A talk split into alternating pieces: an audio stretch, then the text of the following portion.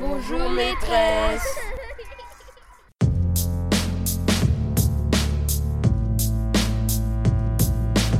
Le micro est dans la classe. Florence Sauvebois.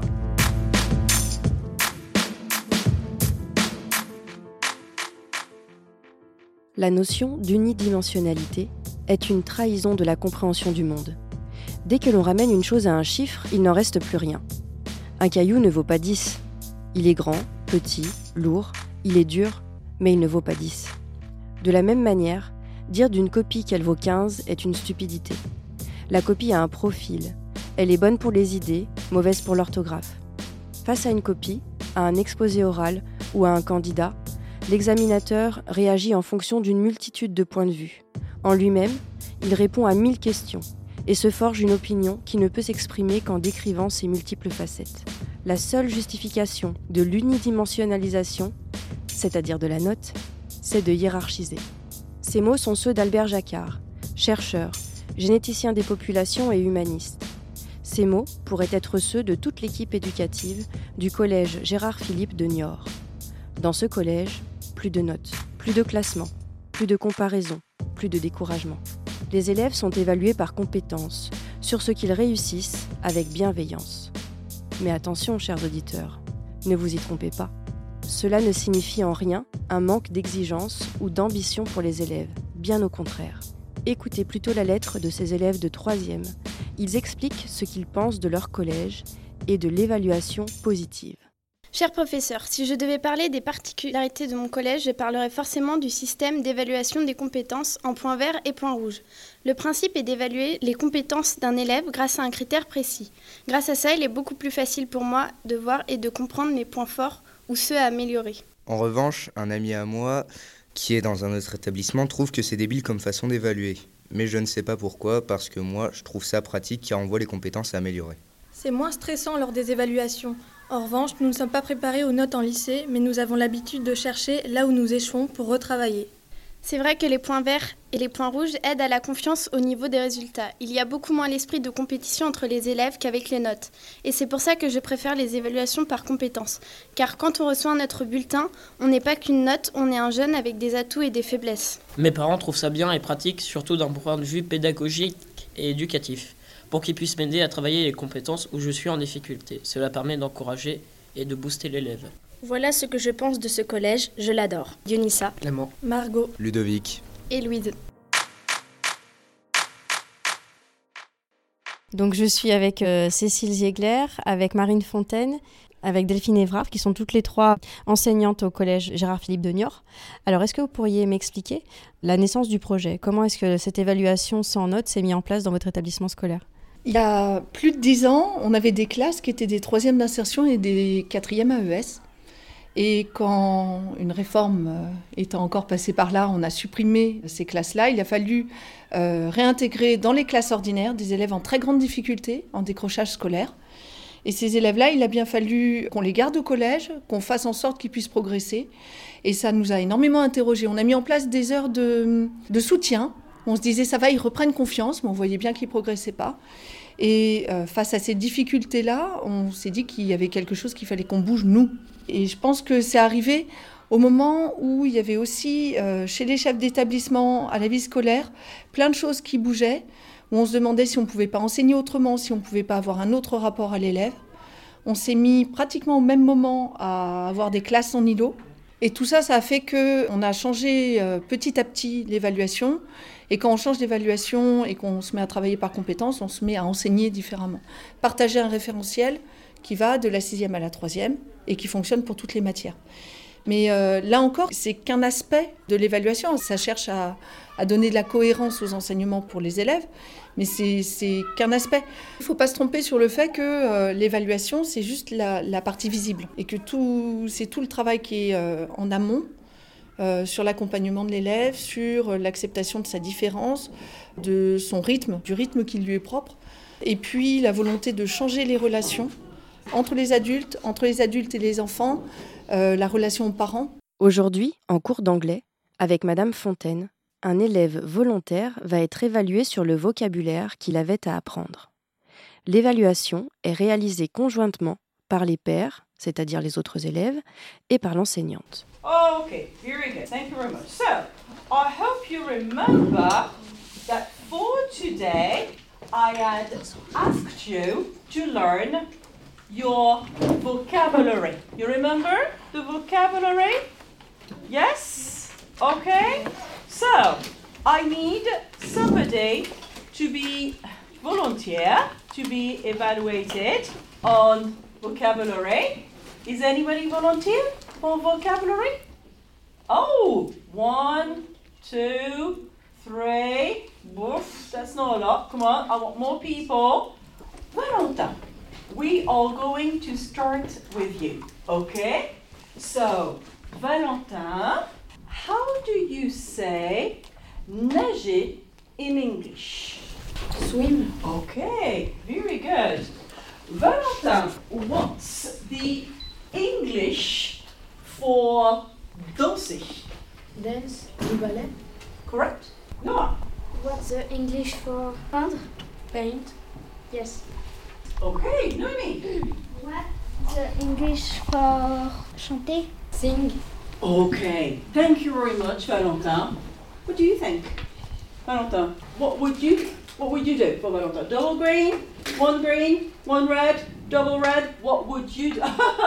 Valentin, what would you do for yourself? Very interesting. One green. One green, Valentin? Are you sure? Valentin? Just one green. What's your problem, Valentin? What was the problem? Oh no, Valentin. No, what would you think? Double green? Double green, of course, absolutely no problem. Everything was perfect. Very good, Valentin. Absolutely no problem. That was perfect. So you're getting double green. Very good, Valentin. Excellent. Very good. Excellent. Well. En entrant dans toutes les salles de classe du collège Gérard Philippe de Niort, on remarque immédiatement la disposition des tables et des chaises. Elles sont regroupées en îlots. Les élèves alternent donc régulièrement entre les phases de travail individuel et les phases de travail collectif, afin qu'ils puissent améliorer collectivement leurs réponses, comme dans le cours de français de Madame Ziegler. Habituellement, un cours de français peut prendre la forme qui suit. On distribue aux élèves un texte. Ils vont devoir travailler à l'aide de questions. Donc, dans un premier temps, un travail individuel, des questions auxquelles ils vont devoir répondre.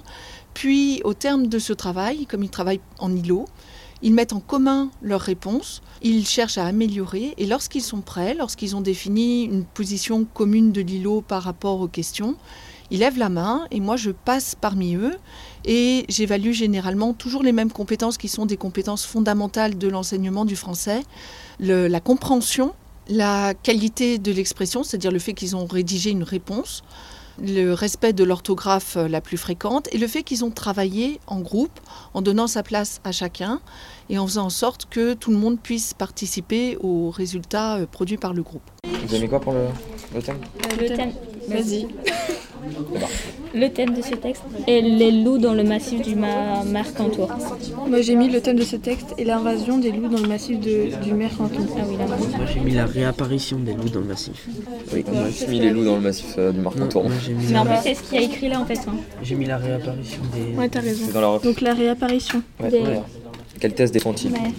Moi j'ai écrit la dernière. Mais non, fallait la- l'inventer. Ouais, faire l'inventer, la, la reformuler en gros. J'ai mis la thèse défendue et la suivante. Les loups sont féroces et nuisibles pour la population. Bon, c'est peut-être pas assez complet, mais euh, Mais non. Mis cause de graves problèmes dans les campagnes, j'ai mis. C'est un peu pareil. Sauf que la prof, elle avait dit au début que la thèse c'était c'était ce qu'il y avait écrit dans le texte. Bah non, parce que enfin, c'est- il y a une reformulation de thèse. Il n'y a pas la thèse. Moi euh, j'ai mis euh, l'extermination des loups en Europe. Allez, cette feuille-là, tu prends Mais il faut Alors la feuille comme ça aussi. Oui, pour que je puisse regarder. Merci beaucoup. Le thème? C'est quoi le thème d'un texte? C'est une idée générale. Est-ce que vous savez modifier alors du coup votre réponse? Les loups sont des dangers pour la population. regarde le thème. De quoi ça parle en général? Bah, des loups. Bah. On est d'accord. Ça marche. Ça, c'est bien la thèse. Et c'est bien, ça marche tout ça. Alors, les réponses sont rédigées. L'orthographe la plus courante est respectée. Ça marche. Vous avez bien compris de quoi il s'agissait, quels étaient les enjeux. Et j'ai observé, c'est du vrai travail de groupe. Impeccable. Alors je suis avec Marine Fontaine, euh, la professeure d'anglais. La consigne donnée aux élèves, c'est de rédiger un paragraphe euh, qui explique les talents de deux élèves qu'ils ont observés lors d'une vidéo. Après ce travail de groupe, comment est-ce que vous procédez pour regarder euh, le travail fourni par vos élèves? Alors, je vais ramasser une copie par îlot, en fait, et je vais évaluer cette copie si c'est correct. C'est-à-dire qu'on est dans une vraie évaluation formative. Je reprends des compétences que je veux qu'ils aient acquis à la fin de la séquence. Donc, je, je, ne vais évaluer quasiment que dans le positif. Tous les élèves travaillent en îlot. Ils discutent, ils échangent sur ce qu'ils ont compris, ce qu'ils veulent mettre. Ils tranchent pour pouvoir écrire leurs phrases afin de faire le résumé demandé. Ils vont être évalués en groupe cette fois-ci sur les deux compétences suivantes. J'utilise mes connaissances et je fais appel à des outils et à la grammaire pour écrire. Double rouge signifie je ne respecte pas du tout la grammaire et il y a beaucoup de phrases incorrectes qui gênent la compréhension du lecteur. Simple rouge, je ne respecte pas la grammaire, il y a beaucoup de phrases incorrectes. Vert, je respecte la grammaire et j'écris des phrases globalement correctes. Et double vert, je respecte tout à fait la grammaire et j'écris des phrases aux tournures variées. La deuxième compétence est sur l'application des consignes. Double rouge, je n'applique pas du tout les consignes. Simple rouge, je respecte les consignes mais insuffisamment. Simple vert, je respecte globalement les consignes d'écriture. Et double vert, je respecte parfaitement les consignes d'écriture et je m'approprie les finesses de l'exercice. Alors vous en sortez comment là? Bien, mais après, euh, il y a certaines choses qu'on n'arrive pas forcément à faire. Est-ce qu'il y en a un euh, parmi vous qui se sentirait de me lire euh, ce qu'il a commencé à écrire? Alex, Lowen and Jessica, it's best friends. Jessica talents its act, draw, paint and little run. Lowen talents it play the guitar and sing. Et alors là, si vous regardez là pour, euh, par exemple, j'applique les consignes, est-ce que vous pensez que vous avez bien compris l'exercice? Est-ce que vous pensez que vous avez appliqué les consignes? Oui. Et hum, j'utilise mes connaissances et je fais appel à, des outils, à la grammaire pour écrire. Est-ce que vous pensez que vos phrases sont justes? Qu'est-ce que vous mettriez? C'est sûr, on ne sait pas forcément très bien parler anglais. Du coup, on n'est pas trop sûr, mais, mais on pense. L'évaluation des élèves est quasi quotidienne. À chaque séance, quelques compétences du référentiel unique du collège sont ciblées et explicitées aux élèves afin qu'ils comprennent l'objectif de leur travail. Cette évaluation récurrente s'attache donc à former les élèves à l'acquisition de la compétence visée. Dans les extraits que vous venez d'écouter, il s'agit bien d'une évaluation formative. Pour introduire les compétences travaillées lors d'une séance, les enseignants s'appuient sur une échelle descriptive. Sur cette fiche, pour chaque compétence présentée, le curseur pourra aller vers la compétence non maîtrisée, ou peu maîtrisée, ou maîtrisée, ou très bien maîtrisée. Ces degrés de maîtrise sont matérialisés par des points rouges ou verts, simples ou doubles. Aujourd'hui, dans le cours de français de Julie Dutoit, les élèves vont devoir réaliser une rédaction en s'appuyant sur l'échelle descriptive qu'elle leur a préparée. Et c'est aujourd'hui que vous allez faire votre première version en brouillon de cette rédaction. Depuis le temps qu'on en parle, il serait temps pour s'y mettre. Donc je vous distribue l'échelle descriptive pour commencer. À quoi est-ce qu'elle sert cette échelle? Euh, Pour euh, nous donner des indices, comment on peut faire pour euh, avoir du point vert C'est ça. Comment il faut faire pour réussir la rédaction Donc on va bien la regarder ensemble avant que vous commenciez à écrire. En rédaction, imagine une boutique du chemin de traverse que découvert Harry et ses amis. Décris-la et intègre un dialogue. Donc quelles sont les choses que je suis obligée de faire là-dedans? Mon texte, ça doit être quoi une description avec un dialogue. Une description et je dois avoir un dialogue à l'intérieur. Déjà c'est bien là. Vous avez. Euh, on regarde l'échelle. Ensemble. Qu'est-ce qui m'intéresse là dans mon tableau? Quelle est la colonne que vous devez regarder plus que toutes les autres? Nathalie? Euh, La colonne avec les deux points. La colonne avec les deux points verts, c'est-à-dire que celle qui est plutôt. Première chose qu'on va regarder. Il faut que mon récit respecte parfaitement l'univers d'Harry Potter. Il faut quelque chose euh, qui est en rapport avec la magie. Une boutique qui soit en rapport avec la magie, oui.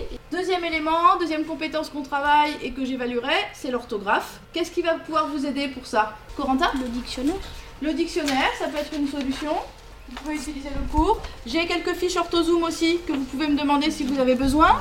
Toutes ces choses-là, vous avez le droit d'y faire appel. Et c'est aussi, je vous ai dit, vous avez le droit de vous relire les uns les autres, de vous aider à corriger et de venir me demander. Je fais partie des aides possibles. Vous avez des idées? Ouais, je peux faire, je vais faire une boutique euh, sur euh, le Quidditch et je vais, il y aura des nouveaux trucs, des nouvelles euh, balles, des nouveaux balais et tout. Alors c'est quoi déjà le Quidditch? Euh, bah, C'est le sport euh, dans Harry Potter, c'est ils sont sur des balais et puis ils doivent marquer avec une balle. Oui, C'est quoi? C'est une boutique de potions. Des potions. Euh, j'ai trouvé une idée, c'est une boutique de livres. Et moi, j'ai trouvé une idée, c'est des armures protégées de certains sorts. Mathéo, est-ce que tu peux m'expliquer un petit peu ce que c'est que cette fiche d'évaluation de votre groupe? Donc en fait, le groupe, c'est tous les deux là. Ah oui, là on est tous les deux. Et en fait, euh, là, euh, quand on parle, on colorait une case. Et après, si on a deux ronds euh, complets, eh ben, on, on gagne un point vert euh, sur le trimestre, je crois. Et là, c'est les malus euh, quand on parle, euh, quand il faut pas, et voilà. Toi, euh, c'est vous-même qui coloriez les points verts à chaque séance Oui. Et c'est toi aussi, Valentin, qui a colorié ton point rouge Euh, oui, parce que j'ai fait une erreur. Une erreur, c'est-à-dire Bah, je me balance, je fais des bêtises. Et c'est toi qui l'as colorié ou c'est ta professeur qui t'a demandé de le, de le faire C'est la prof qui m'a demandé de le faire. Du coup, cette fiche d'ILO, c'est euh, une fiche sur laquelle vous les évaluez à chaque séance Pas forcément à chaque séance, mais très régulièrement, ils notent leur participation orale. Ça permet de, bah, eux de les motiver et puis euh, ils se voient avancer, ils voient arriver l'évaluation. Là où je note aussi les, comportements euh, qui pourraient euh, être sanctionnés.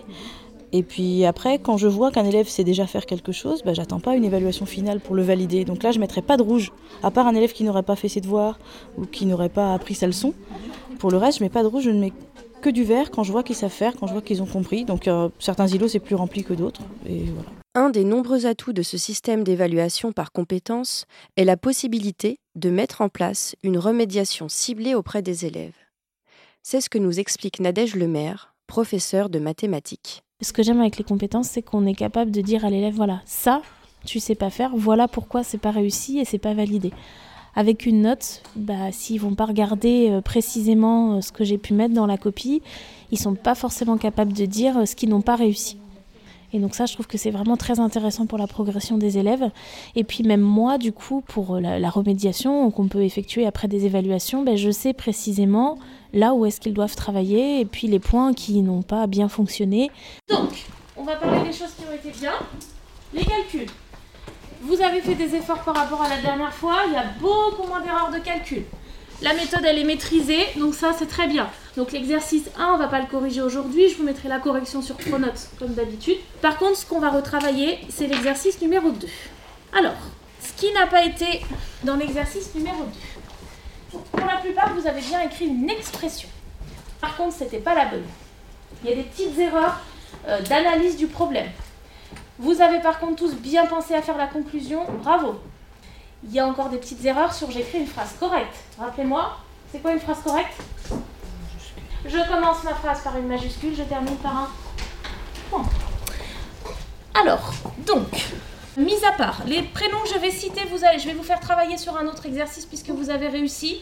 Donc c'est pas la peine que vous retravaillez. Evan, Mathieu, Louis Fourcade, Eva, Timéo, Jules, Jordan, Lily Rose, Lévi et Léo. Donc vous, je vais vous afficher un exercice que vous allez chercher. Les autres, je veux que vous repreniez l'exercice numéro 2 et que vous m'écriviez une expression correcte cette fois-ci. Alors, pourquoi est-ce que là, tu avais mis un divisé? Je sais plus. Allez, relis l'énoncé. Euh, c'est 25 divisé par le nombre d'euros. Alors, quand tu utilises une division, c'est pour faire quoi? Bah, pour partager. D'accord. Est-ce qu'on a une notion de partage dans le problème Oh non. Donc, est-ce que doit y avoir une seule division dans l'expression Non. Pas du tout. Alors, qu'est-ce que ça veut dire faire une remise De redonner euh, de l'argent à quelqu'un. Ouais, redonner de l'argent, donc enlever de l'argent au prix de départ. C'est d'accord Oui. C'est quoi le prix de départ 45 euros. 45 euros. Si je fais une remise de 2 euros, combien ça va coûter finalement Bah, deux. Faut que je dise le, le, le résultat. Juste, non, pour l'instant, tu réponds juste à ma question. Puis après, tu essaieras de le mettre sous forme d'une expression. Déjà, je voudrais que tu aies compris le problème. Parce que là, tu n'avais pas compris le problème. Donc, qu'est-ce que ça veut dire si je fais une remise de 2 euros par chaise, sachant qu'une chaise coûte 45 euros? Bah, tu enlèves 2 à 45. J'enlève 2 à 45. On est d'accord? Oui. Donc, première chose que tu vas devoir faire, c'est enlever 2 à 45. 45. Ensuite, combien il achète de chaises 25. Donc, qu'est-ce qu'on va faire après, une fois qu'on aura le prix, le prix après la, rédaction, la réduction?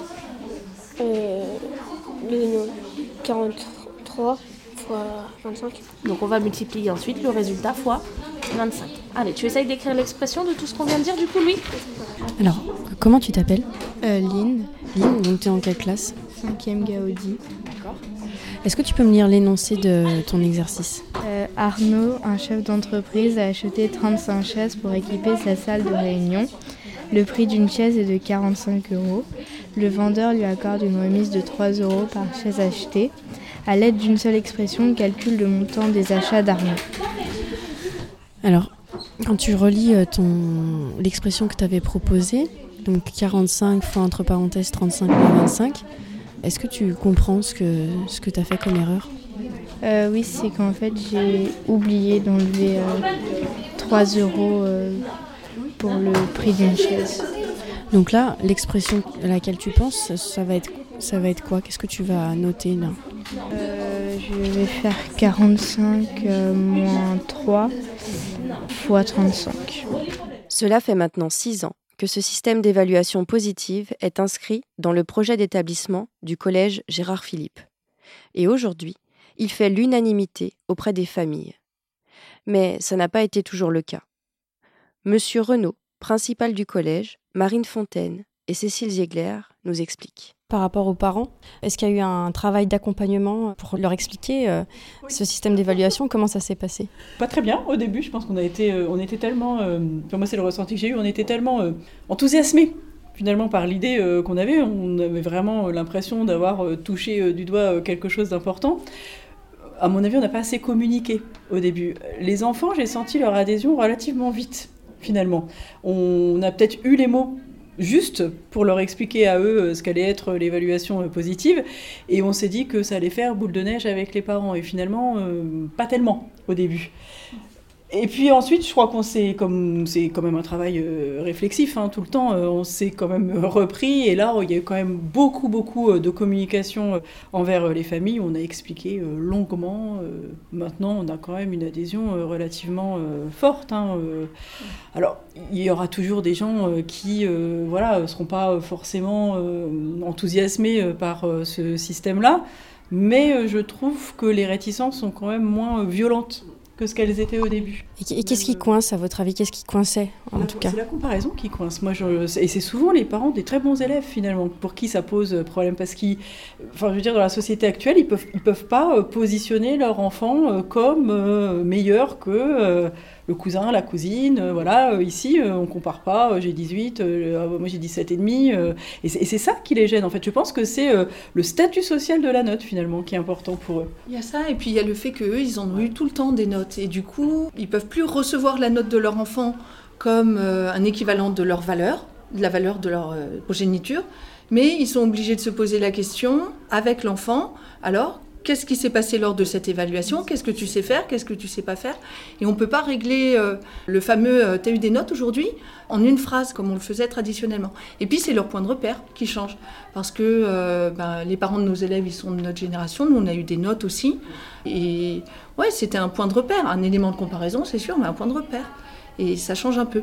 Alors, un élément facilitateur, ça a été le fait qu'à l'école primaire, on évalue par compétence et que du coup, c'est pas absurde qu'en sixième, on continue comme ça, surtout maintenant que le cycle 3 est à cheval euh, sur l'école et le collège. À la fin de l'année, euh, pour les élèves de troisième, donc il y a l'épreuve euh, du brevet des collèges. Comment est-ce que vous arrivez à, convertir, entre guillemets, ce, ce fonctionnement d'évaluation avec l'examen du brevet? Il se trouve que la réforme du collège et donc la réforme de l'examen du DNB, à partir de 2017, a permis la conversion des acquis euh, en termes de compétences en points. Donc euh, pour nous, c'est pas du tout problématique dans la mesure où on regarde où l'élève est situé euh, par rapport au socle commun, qui est un outil national. Et puis l'outil sacoche nous offre une, aide à la décision.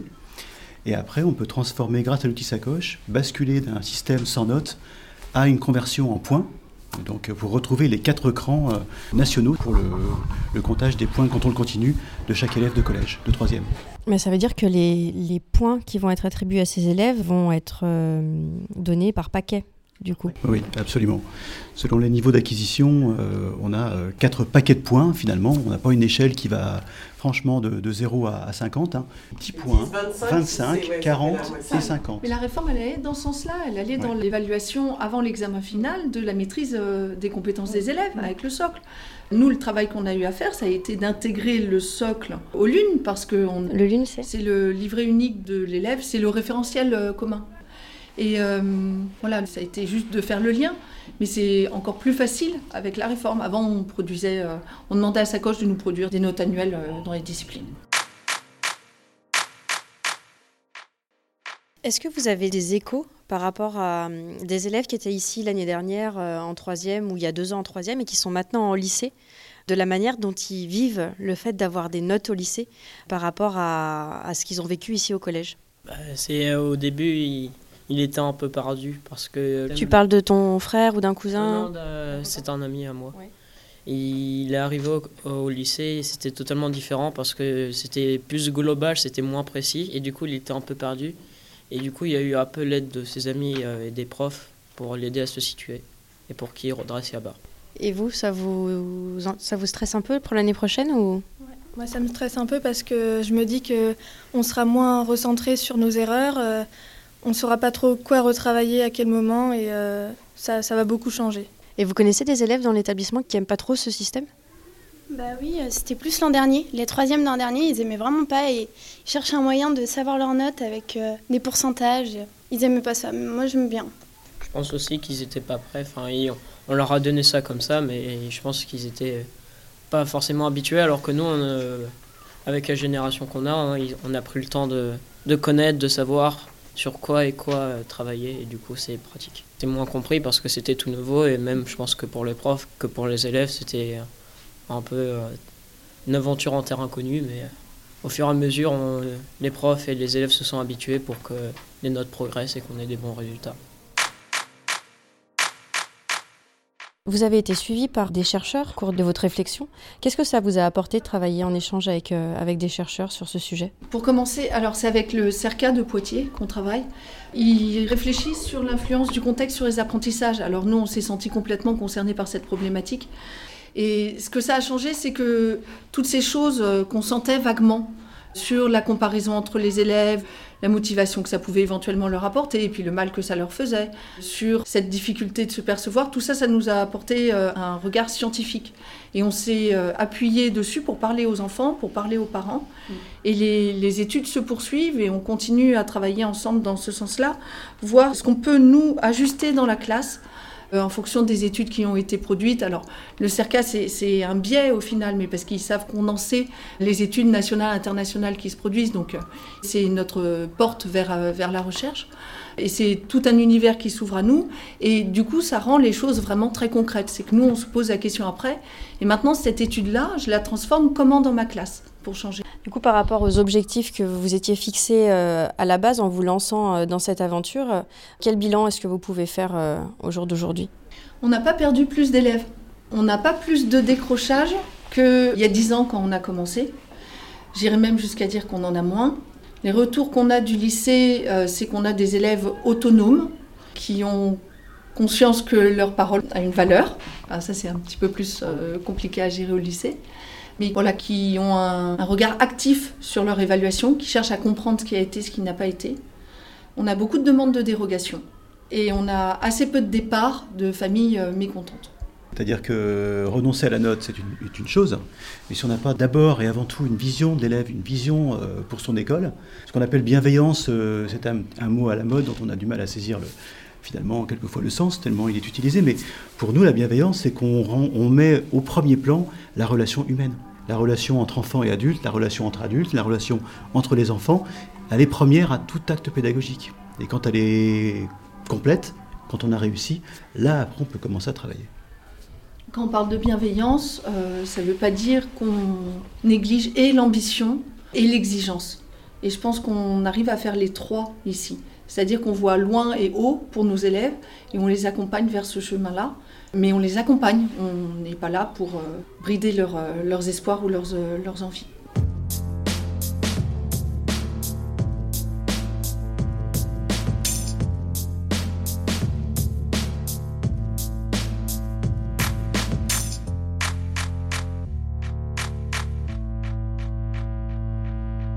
Les enseignants du secondaire en France peuvent-ils trouver d'autres modes d'évaluation des élèves? La réponse est oui, bien sûr. Et l'équipe éducative du collège Gérard Philippe de Niort nous montre que c'est possible. Les enseignants évaluent les élèves par compétences, afin de les accompagner réellement dans l'acquisition de ces différents savoirs en fonction de leur rythme, avec bienveillance et exigence. Pour y parvenir, l'équipe éducative a mené une réflexion collective, en se demandant ce qu'ils voulaient vraiment enseigner à leurs élèves. Être capable de se servir de ses erreurs pour progresser, de connaître ses points forts et ses points faibles, de coopérer pour s'améliorer, d'avoir confiance en soi pour apprendre et de développer le goût de l'effort. N'est-ce donc pas de cette école que nous rêvons tous? Le micro est dans la classe, c'est fini. Et cette émission se termine comme elle a débuté, par une lettre. Chers auditeurs, si vous avez envie de faire un clin d'œil à un enseignant que vous avez apprécié, écrivez-nous pour que nous puissions lui transmettre le message. Vous pouvez adresser votre courrier à cadécole.ens-lyon.fr. Nous allons d'ailleurs nous quitter en écoutant la lettre de Jeanne Pujos. Et nous terminerons cette émission sur le titre de Jane, Makeba. C'est un petit clin d'œil aux élèves du collège de Gérard Philippe de Niort qui ont choisi cette musique comme sonnerie pour avoir envie de danser et de rentrer en classe avec le sourire. Monsieur Besson, j'ai été votre élève en mathématiques en l'an 2000, lorsque j'étais en première S au lycée du Granier à la Ravoire. J'avais passé une merveilleuse seconde, pas tant sur le plan scolaire où je vivais sur mes acquis du collège, mais plutôt sur le plan découvert de la grande vie du lycée, avec ses amours, ses amis, les premières sorties le soir, ma passion pour la danse hip-hop. J'avais malgré tout fait une bonne année scolaire et réussi à m'orienter là où je le souhaitais, en section scientifique. Globalement, on peut dire que j'étais fière de moi. Mes mauvais calculs. En arrivant en première, mes notes en maths oscillaient entre 3 et 5. Deux solutions s'offraient donc à moi. Être défaitiste et rejeter la matière ou se battre pour retrouver un bon niveau. Et c'est là que vous êtes entré en piste. Vous étiez un professeur à la fois sévère et rigoureux, mais vous saviez également être disponible et proche de vos élèves. Vous ne m'avez jamais rabaissé ou abandonné. Vous m'avez au contraire motivé en me donnant toujours l'impression de croire en moi, en mes capacités à réussir. Alors j'ai pris mon courage à deux mains. J'ai remonté la longue et difficile pente des bisectrices, en passant par les cosinus, dérivés et vecteurs, et j'ai réussi à tangenter le 14 en fin d'année. Et la fin du lycée s'est très bien déroulée. J'ai eu mon bac S avec mention bien, en ayant même pu prendre spécialité maths en terminale.